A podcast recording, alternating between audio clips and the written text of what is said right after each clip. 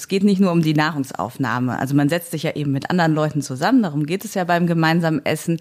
Und dabei sind ja, kommen auch so unterschwellig ganz viele Regeln eigentlich zum Vorschein und man verinnerlicht die, man einigt sich auf die, auch teilweise ohne Worte und Kinder erlernen dann halt sozusagen eine Art sozialen Geschmack. Sie erlernen auf der einen Seite Vorlieben für Speisen, also einen kulinarischen Geschmack, aber auch Gebräuche und Normen und ja, das könnte man sozialen Geschmack nennen.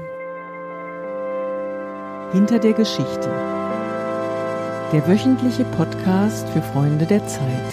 Liebe Hörerinnen und Hörer, bevor Sie diesen Podcast weiterhören, besorgen Sie sich erstmal etwas zu essen. Darum geht es nämlich heute in unserem Hinter der Geschichte Podcast. Ums gemeinschaftliche Essen. Mein Name ist Annalena Scholz, ich bin Redakteurin im Chancenressort der Zeit und neben mir sitzt meine Kollegin Stefanie Kara, Redakteurin im Ressort Wissen. Hallo Stefanie. Hallo. Stefanie, ich habe heute Morgen extra noch ein paar Pfirsiche klein geschnitten, in eine Tupperdose gemacht und mitgebracht, weil ich in deinem Artikel gelesen habe, gemeinsames Essen ist eine Geheimwaffe. Erklär doch mal bitte. Ja, also zum einen ist es eine Geheimwaffe, wenn man jemanden auf seine Seite ziehen möchte. Das nutzen Eltern und Staatschefs, weil es schafft Vertrauen, es schafft eine schöne Atmosphäre. Ich weiß nicht ehrlich gesagt, ob Pfirsiche dafür reichen, aber es ist ein Anfang. Und es ist andererseits auch eine Geheimwaffe, weil naja, es gibt auch Studien, die sagen, dass man dann ein bisschen nachsichtiger gegenüber anderen ist. Und das kann ja in der einen oder anderen Situation ganz praktisch sein. Ich hoffe, das wird mir heute helfen bei unserem Gespräch. Es geht um die Titelgeschichte in der neuen Zeit. Vorne auf dem Cover sieht man eine lange Tafel in einem Sommergarten. Da sitzen Leute beisammen und lassen es sich gut gehen, glaube ich. So sieht jedenfalls das Foto aus. Fest des Essens steht auf dem Titel und es geht aber in eurem Text, der im Wissenressort steht, eben nicht nur um Familien und Freunde, die zusammenkommen. Du hast es gerade schon angedeutet, sondern auch um Staatsbankette. Was hat Essen mit Politik zu tun? Ja, also es gibt ja in der Politik auch sehr viele heikle Situationen, wo man versucht, Leute tatsächlich an einen Tisch zu bringen. Und da kann das Essen eben helfen, eine Atmosphäre zu schaffen. Also es gibt viele historische Beispiele. Diesen Teil hat meine Kollegin Katharina Lobenstein recherchiert, wo das Essen vielleicht ein bisschen dazu beigetragen hat, die ein oder andere Krise zu entschärfen. Zum Beispiel erzählt sie vom G20-Gipfel in Hamburg. Da ging es ja hoch her. Draußen waren Gipfelgegner unterwegs. Drinnen gab es schwierige Gespräche. Außerdem waren die Delegationen aufgehalten worden auf dem Weg, zerstochene Reifen und so fort. Die Stimmung war also ziemlich im Keller. Und sie hat mit dem Protokollchef vom Auswärtigen Amt gesprochen, der gesagt hat, also bei diesem Abendessen, da durfte nun gar nichts schief gehen. Und Angela Merkel hat offenbar auch ein Arbeitsessen, das erst angesetzt war, ein soziales soziales Essen in ein schönes Festmahl umgewandelt, um die Leute ein bisschen bei Laune zu halten. Und offenbar hat das geklappt. Du selbst hast dir psychologische, soziologische Studien angeschaut, die das gemeinsame Essen untersucht haben. Und besonders interessant fand ich den Begriff des sozialen Geschmacks. Was ist damit gemeint? Ja, das ist, fand ich auch ganz spannend. Es ist so, dass man bei Tisch, ja, es geht nicht nur um die Nahrungsaufnahme. Also man setzt sich ja eben mit anderen Leuten zusammen. Darum geht es ja beim gemeinsamen Essen. Und dabei sind ja, kommen auch so unterschwellig ganz viele Regeln eigentlich zum Vorschein und man verinnerlicht die, man einigt sich auf die, auch teilweise ohne Worte und Kinder erlernen dann halt sozusagen eine Art sozialen Geschmack. Sie erlernen auf der einen Seite Vorlieben für Speisen, also einen kulinarischen Geschmack, aber auch Gebräuche und Normen und ja, das könnte man sozialen Geschmack nennen. Essen denn die Leute in Deutschland oder auch in anderen Ländern überhaupt noch sehr viel zusammen? Manchmal sieht man ja, wenn man durch die Stadt läuft, so jeden mit seiner Brötchentüte schnell unterwegs und nimmt das gemeinschaftliche Essen ab? Ein wenig schon, aber für Deutschland kann man sagen, gar nicht so stark. Das fand ich auch interessant. Also es ein paar Prozentpunkte Leute essen weniger mit anderen zu Abend. Das ergab eine aktuelle Studie in diesem Jahr für Nestlé. Aber zum Beispiel in Familien ist es relativ konstant. Über 80 Prozent der Mütter und Väter sagen, sie essen abends mit anderen zusammen. Und dann kann man davon ausgehen, dass auch ihre Kinder dabei sind. Du hast eben ähm, erzählt von dem Protokollchef des Auswärtigen Amts, mit dem ihr auch gesprochen habt. Der ist also eine Art Informations Übermittler für euch wahrscheinlich gewesen, denn ich stelle mir vor, dass man bei diesen Staatsbanketten als Journalistin eigentlich gar nicht teilnehmen kann. Also wie kommt eigentlich das, was da passiert, nach außen oder wie konntet ihr da hinter den Kulissen recherchieren? Normalerweise dringt sehr wenig nach außen, halt eher kontrolliert und die Journalisten werden tatsächlich rausgebeten, äh, wenn das Essen losgeht, weil das ist ein Sinn dieser ganzen Sache, dass es auch so eine Art geschützter Raum ist für die Politiker, wo dann halt nicht ähm, andere Leute von außen dabei sind. Und normalerweise dringt dann halt höchstens die Menükarte nach draußen. Man weiß, was gegessen wurde, aber nicht, was geredet wurde. Und Katharina hat eben mit dem Protokollchef des Auswärtigen Amtes gesprochen.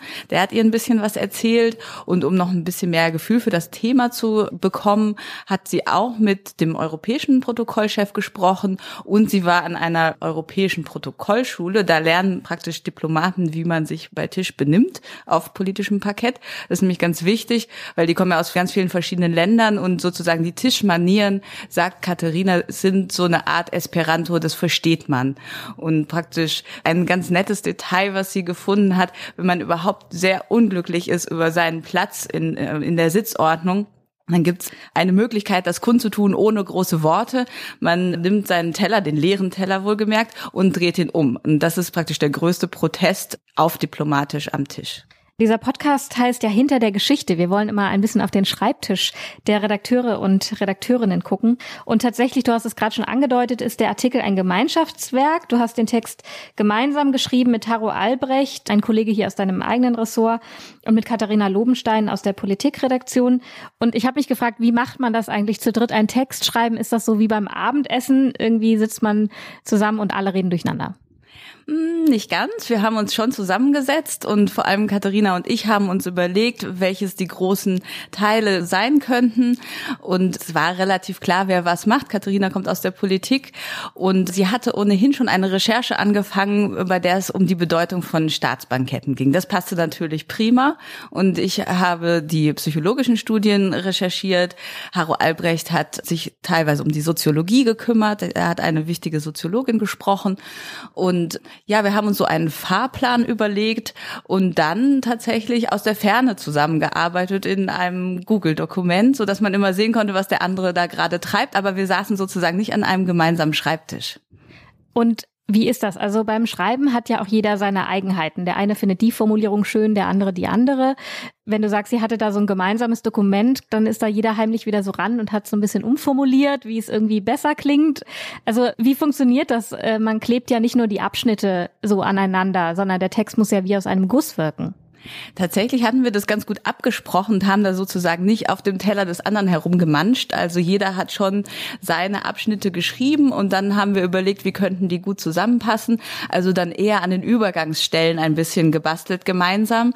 Aber es war jetzt nicht so, dass jemand heimlich nachts nochmal in den Text geschaut hat oder schnell alles beim anderen geändert hat oder dass es so ein Redigaturbattle gegeben hätte. Das gab's nicht. Wie lange habt ihr daran gearbeitet? Das ist ja immer ein bisschen schwierig zu sagen, weil wir noch tausend andere Sachen nebenbei machen. Aber so richtig intensiv ging es im Mai los. Also dann war die Geschichte irgendwann so im Anfang Juli fertig. Also es waren schon so vier Wochen, bisschen länger. Netto kann man das immer so schwer sagen. Da läuft ja keine Uhr. Du bist ja Wissenschaftsredakteurin und das heißt, du sprichst jetzt nicht nur mit Forscherinnen und Forschern oder bist irgendwo an irgendwelchen Unis unterwegs, du liest auch ganz viel Bücher und Studien zu dem Thema, über das du schreibst. Die sind immer voller Fachvokabular und richten sich eigentlich an Expertinnen. Wie machst du das, diese Studien anschließend zu übersetzen und in eine Sprache zu bringen, die allgemeinverständlich ist und idealerweise auch noch schön? Also in diesem Fall habe ich versucht, die Studien zu finden, die einerseits viel über den Inhalt natürlich sagen, über das Thema, was ich hatte, aber die auch etwas erzählen und die sich deshalb auch gut erzählen lassen. Also ich habe versucht, Studien zu finden, wo es ein Experiment gab. Viele, viele dieser Studien sind so Fragebogenstudien. Da bekommen die Leute einen Fragebogen, sollen beantworten, wie oft essen sie mit anderen zusammen und wie geht es ihnen sonst in ihrem Leben. Und dann wird versucht, irgendwelche Zusammenhänge zu finden. Das ist Statistik. Das hat auch seine eigenen Probleme und es ist auch nicht so aufregend. Aber wir hatten Glück, wir haben zwei Studien gefunden, die praktisch ein Experiment waren, wo auch wirklich was passiert ist, wo Esser beobachtet wurden, wo am Abendbrottisch Familien belauscht wurden. Und das macht es natürlich viel, viel leichter, den Inhalt und die Wissenschaft zu transportieren. Letzte Frage, was hast du bei der Recherche übers Essen gelernt, was du vorher noch nicht wusstest? Ein ganz lustiges Detail, weil ich wollte auch wissen, wie wirkt Essen, also einfach nur die Nahrungsaufnahme auf den Körper. Und da denkt man ja, was für eine banale Frage. Und jeder denkt, ja klar, Schnitzelkoma hatte ich auch schon. Aber ich habe dann gemerkt, das ist echt komplizierter. Ich dachte auch so, was alle sagen, ja, das Blut geht dann in den Magen und äh, den Darm und dann ist es nicht mehr im Gehirn und man ist furchtbar müde. Und es stimmt gar nicht. Es geht zwar dahin, das Hirn versorgt sich aber schon weiter. Es ist ein ganz egoistisches Organ. Es ist komplizierter. Es geht über Botenstoffe. Und zwar gibt's einen, der heißt Orexin. Normalerweise macht der Hunger. Wenn wir gegessen haben, brauchen wir den also nicht mehr. Er sorgt aber auch für Wachheit. Und wenn er jetzt nach dem Essen gebremst wird, um das System im Gleichgewicht zu halten, dann wird man müde. Und das ist der Grund, nicht das Blut im Bauch. Liebe Freundinnen und Freunde der Zeit, das war eine neue Folge vom Podcast Hinter der Geschichte über die Recherche zur Bedeutung des gemeinsamen Essens in der neuen Zeit. Abonnieren können Sie diesen Podcast bei iTunes und Spotify. Mein Name ist Annalena Scholz und bei mir war Stefanie Kara aus dem Wissenressort. Lassen Sie es sich schmecken. Tschüss. Möchtest du jetzt noch ein paar Pfirsiche essen? nee, danke.